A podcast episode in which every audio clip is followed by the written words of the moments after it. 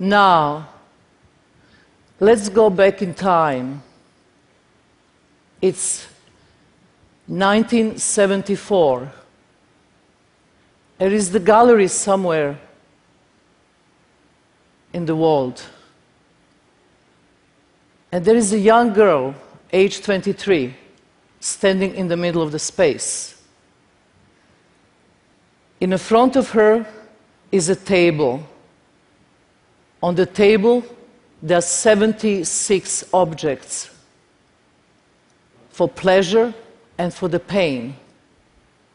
Some of objects are glass of water, a coat, a shoe, a rose, but also the knife, the razor blade, the hammer, and the pistol with one bullet.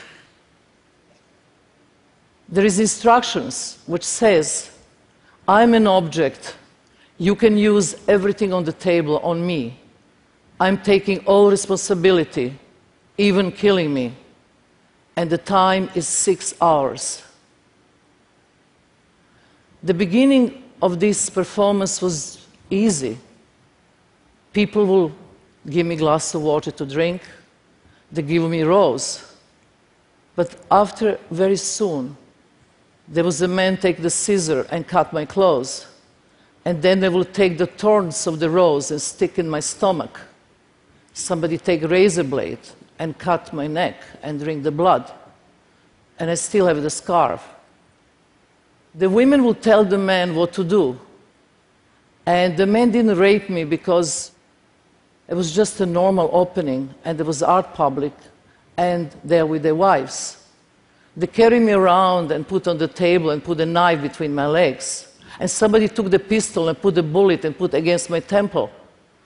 And another person take the pistol and they start fight. And after six hours was finished, I um, start walking towards the public. I was a mess. I was half naked, I was full of blood, and tears was running in my face. And everybody escaped. They just ran away. They could not confront myself with myself as a normal human being. And then, what happened is I went to the hotel. It was at two in the morning. And uh, I looked myself in the mirror and I had a piece of gray hair. All right? Please take your blindfolds. Welcome to the performance world. First of all, let's explain what is the performance. So many artists, so many different explanations, but my explanation of performance is very simple. Performance is mental and physical construction that performer make in a specific time in a space in the front of audience and then energy dialogue happen. The audience and the performer make the piece together. And the difference between performance and theater is huge. In the theater the knife is not a knife and the blood is just ketchup. In the performance the blood is the material and the razor blade or knife is the tool. It is all about being there in the real time, and you can't rehearse performance because you can't do many of these times things twice, ever.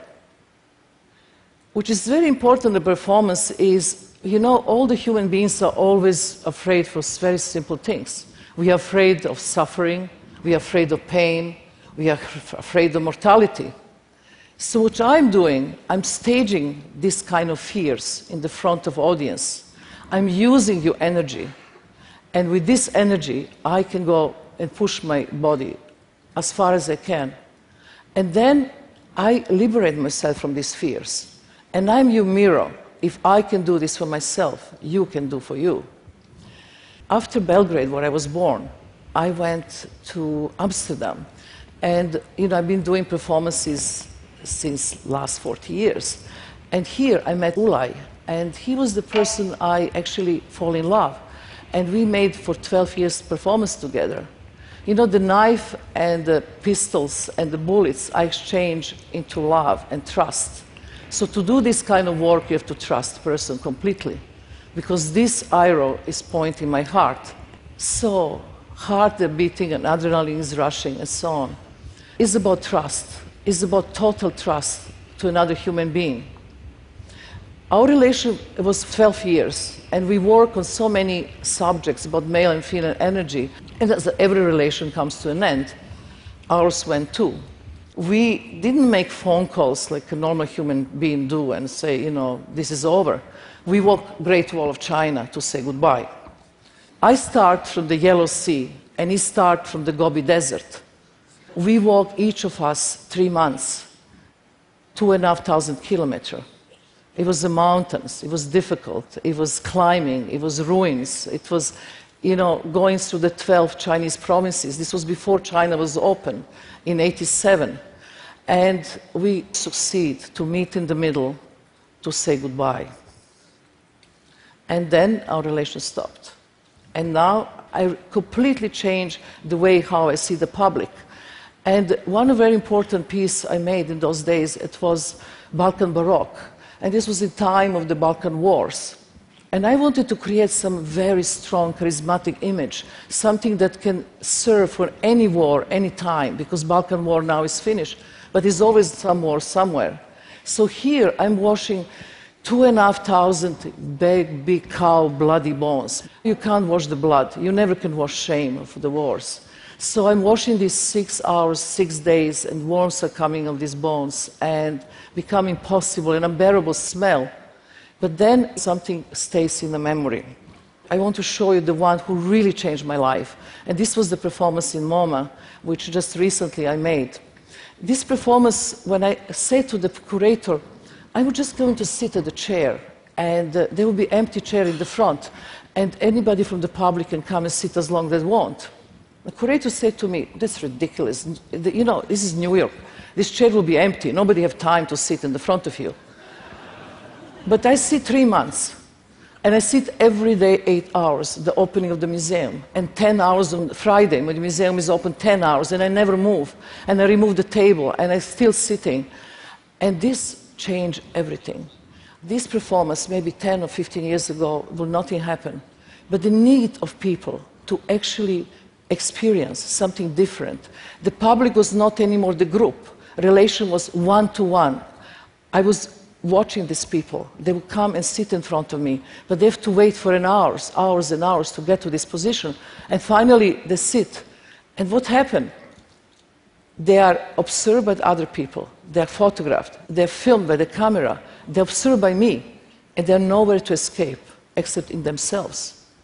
And that makes the difference. There was so much pain and loneliness. There's so much incredible things when you look in somebody else's eyes. Because in the gaze, without total stranger, that you never even say one word, everything happened. And uh, I understood when I stood up from that chair after three months, I'm not the same anymore. And I understood that I have a very strong mission, that I have to communicate this experience to everybody. And this is how, for me, was born the idea to have institute of immaterial performing arts.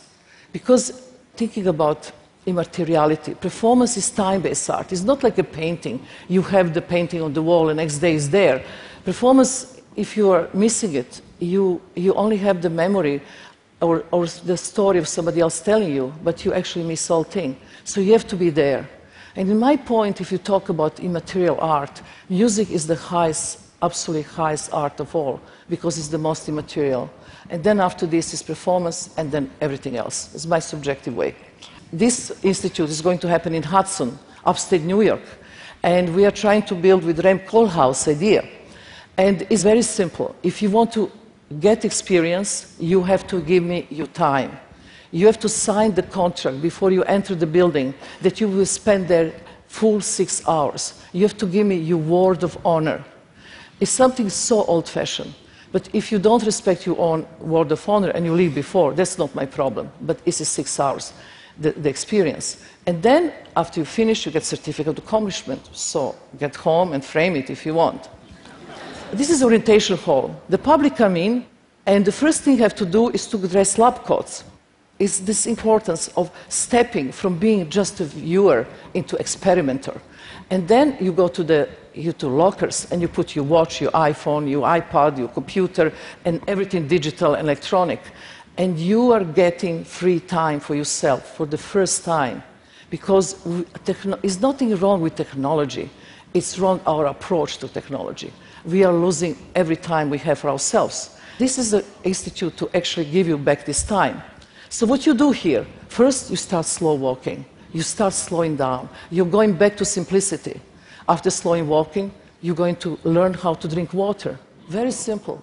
Drinking water for maybe half an hour. After this, you go into the magnet chamber, which you're going to create some magnet streams on your body. Then after this, you go to crystal chamber. After crystal chamber, you go to eye gazing chamber. After eye gazing chamber, you go to chamber that you are lying down. So it's the three basic positions of human body, sitting, standing, lying, and slow walking.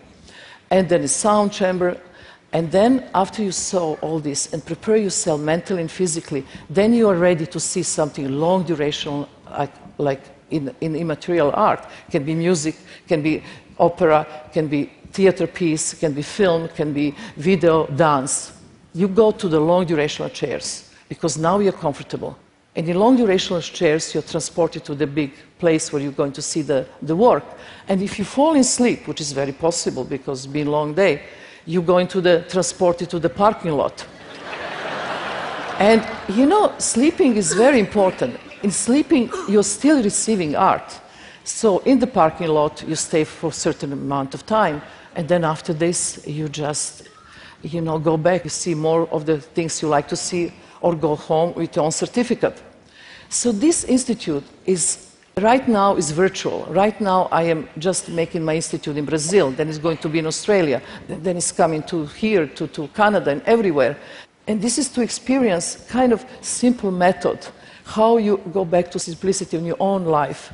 Counting rice will be another thing. You, you know, if you can't rice, you can't make life too. How to count rice six hours? It's incredibly important. You know, you go through this whole range of being bored, being angry, being completely frustrated, not can't finish the amount of rice you're counting, and then this unbelievable amount of peace you're getting with satisfying work is finished, or counting sand in the desert or having the sound isolated situation that you have headphones that you don't hear anything and you're just there together without sound with the people experiencing silence just a simple silence we are always doing things we like in our life and this is why you are not changing when you do things in life it's just nothing happened if you always do things the same way but what my method is to do things i'm afraid of the things I fear, the things I don't know, to go to territory that nobody ever been. And then also to include the failure. I think failure is important because if you go, if you experiment, you can fail. If you don't go into that area and you don't fail, you are actually repeating yourself over and over again. And I think that the human being right now needs a change. And the only change to be made is a personal level change. You have to make a change on yourself because the only way to change consciousness and to change the world around us is to start with yourself.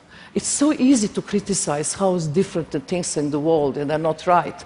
And this, the governments are corrupted and is hunger in the world and is a, and, and is a wars and killing. But what we do on the personal level, what is our contribution to this whole thing?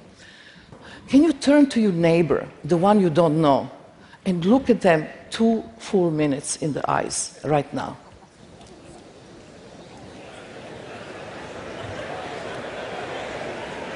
I'm asking two minutes of your time. That's so little. Breathe slowly. Don't try to blink. Don't be self conscious. Be relaxed. And just look complete stranger in your eyes, in his eyes.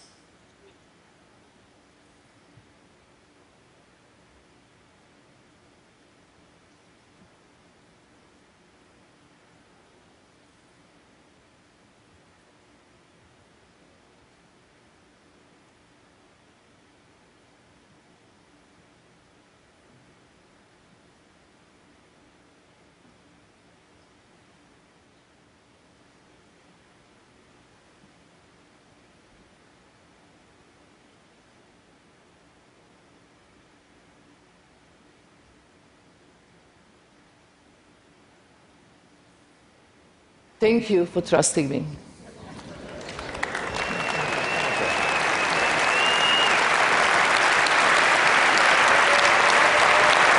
Thank you. Thank you.